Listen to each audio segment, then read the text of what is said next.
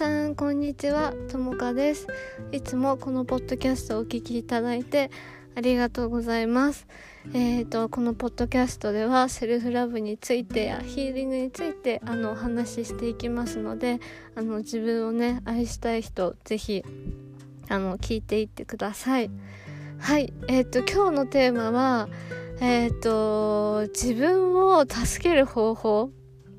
についてお話ししていきたいと思います。はい。あの、え、ー、と、例えばね、辛い過去とか、辛い出来事とか、今悩んでることって皆さんあるかと思うんですけど、で、内省されてる方はね、あの、よく過去のこういうことがあったから、自分は今こうなんだって見つけて、あの、落ち込んでしまったりすることあると思うんです。であの誰かを恨んだりね誰かに何かをしてもらえなかったことに対して執着するしてしまうと本当に自分自身が辛くなってしまうんですね。だから自分自身を自分でね救う方法っていうのがあってそれが何かって言ったらあのその経験をね自分の力に変えていくことなんですよ。で例えばどうやって変えていくかっていうとあの私の場合だったらね例えば私は本当に両親からその愛をね受け取るっていうのが全然うまくできなかった。で親もあの自分の親からあの愛をね受け止め受けなんだろう愛されてないと思っていて育ったから私のお母さんっていうのはその愛愛されるとか愛するっていうのがあの表面的なとこでしか上がってなくってその無償の愛っていうのが自分でもよくわからないとこがあるっていう感じで言われたこともあってで私は母とのその関係性の中で愛って何だろうってすごい学ぶことがあったんですけど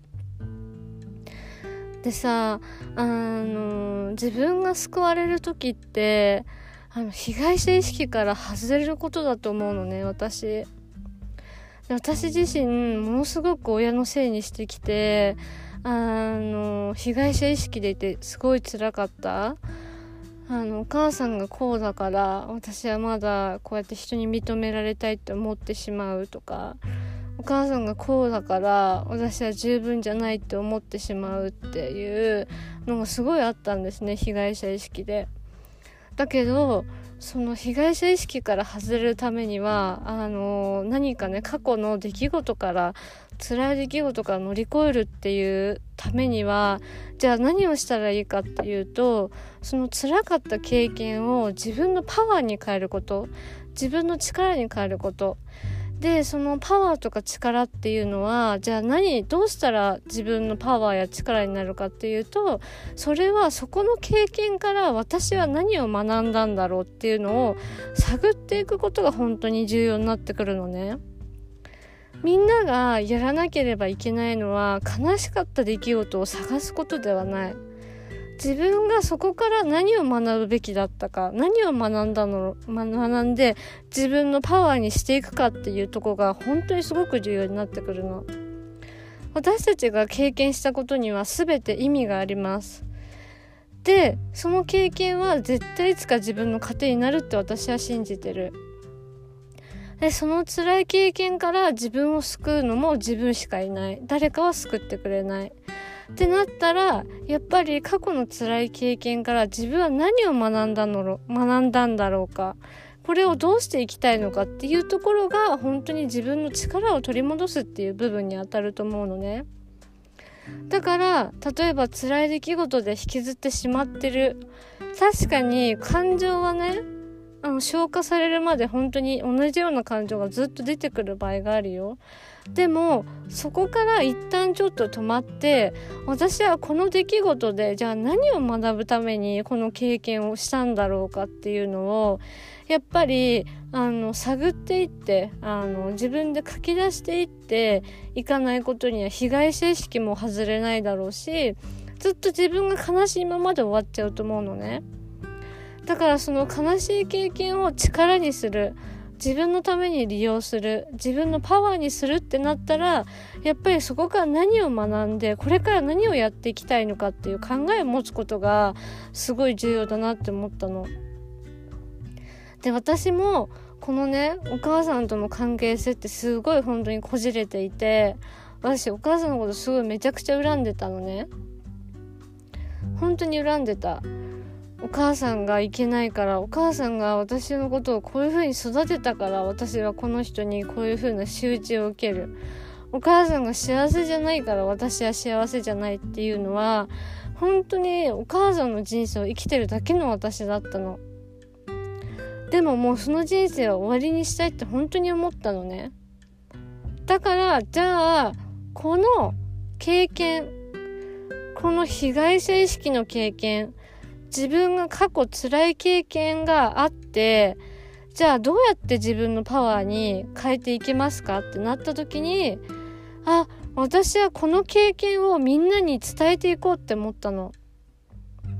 この経験をパワーにしてこうやってポッドキャストで話していこうって思ったのね。だからこうやって発信してるの。でもこれが自分でその悲しい出来事を自分の経験にして使って自分のためにしていくっていうのはそういうことなんだよね。だからみんなも辛い経験あるかもしれないけどじゃあなんで自分はその経験をしたのか？何何を求めてその辛い経験が起こったのかっていうのをそこからちゃんと学んだ学んだ時に自分は成長できるんだって思った私は被害者意識でいる時の方が辛いしもうぐずぐずしてて自分何やってんだろうっていう本当に嫌な気持ちになったのねじゃあだったらポッドキャストで自分がこの経験から得たことを話した方がいいなって本当に思ったの。で私がこの経験から得たことは被害者意識があって辛かった時辛い出来事があって乗り越えられない時じゃあどうやったら乗り越えられるんだろうって思ったらやっぱその出来事を通して経験をあの知恵にしてやっぱそこから学んであの乗り越えることが本当に必要だと思ったのね。だから例えば人によってはその私の場合はこうやって発信することだけど人によってはもしかしたらあの違う形であの誰かに届けたりとか例えば辛い出来事があったからこそ自分は強くなれたんだって思ったりだとかまたは辛い出来事があって乗り越えられるのは乗り越えられたのはもともと自分が乗り越えられる力があったからだとか認識するとかいろんな考え方が本当にあると思うのね。でこの辛い経験って絶対誰かの役に立つの本当に同じような気持ちの人いっぱいいるからだからその人たちに向けて発信するのももしいいしでもいいしでもそれが自己犠牲の形で来るんだったら本当にやめた方がいいんだけど純粋なあの本当に伝えたいっていう気持ちだったら本当にとてもいいと思う。でもまずは自分が救われることが優先だからあ自分はその経験でこれを学んだっていうのを見つけてほしいのね必ず。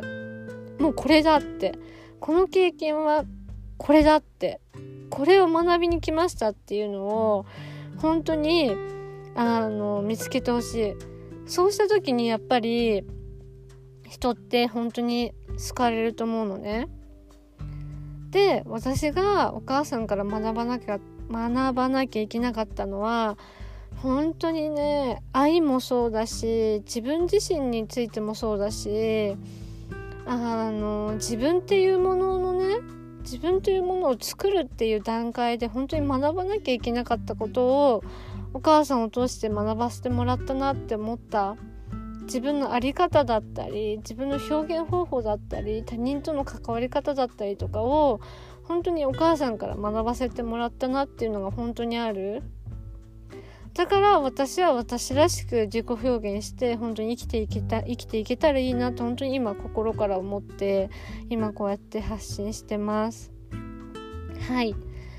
でねこれ聞いて共感する人は本当にワークショップに本当に来てほしいです。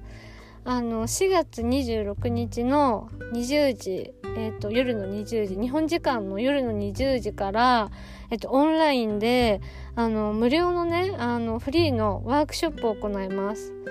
で内容がね自己肯定感を上げて自分を丸ごと愛す愛せるようになるワークショップって書いてあるんだけど私は今この話したこの経験を得てちょっとワークショップの内容をもう一度考えようかなって思ってます。なので単純に自己肯定感が上がるっていうよりかもなんだろうなもっと自分の強みっていうかその経験から何が学べるっていうところあたりもちょっとあの時間があればやっていけたらいいなって思ってるのであのぜひ本当に皆さん参加してほしいなと思います。であのこの概要欄にあのワークショップのね参加方法を貼っとくのであのぜひあのご参加していただければなと本当に思います。あの本当に自分を認めるとか自分自身を信じるとか自己を肯定するためにあのなんだろう生まれたって言ったらちょっとおかしいけどそれがないと本当に自分のやりたいこととか魂の道に乗るっていうのが本当に難しくて結局なんか人のこと羨ましくて辛くなったりとかしちゃう人生になっちゃうのであのぜひあの参加してみてください。はいあの今日もお聴きいただいてありがとうございます。ではでは。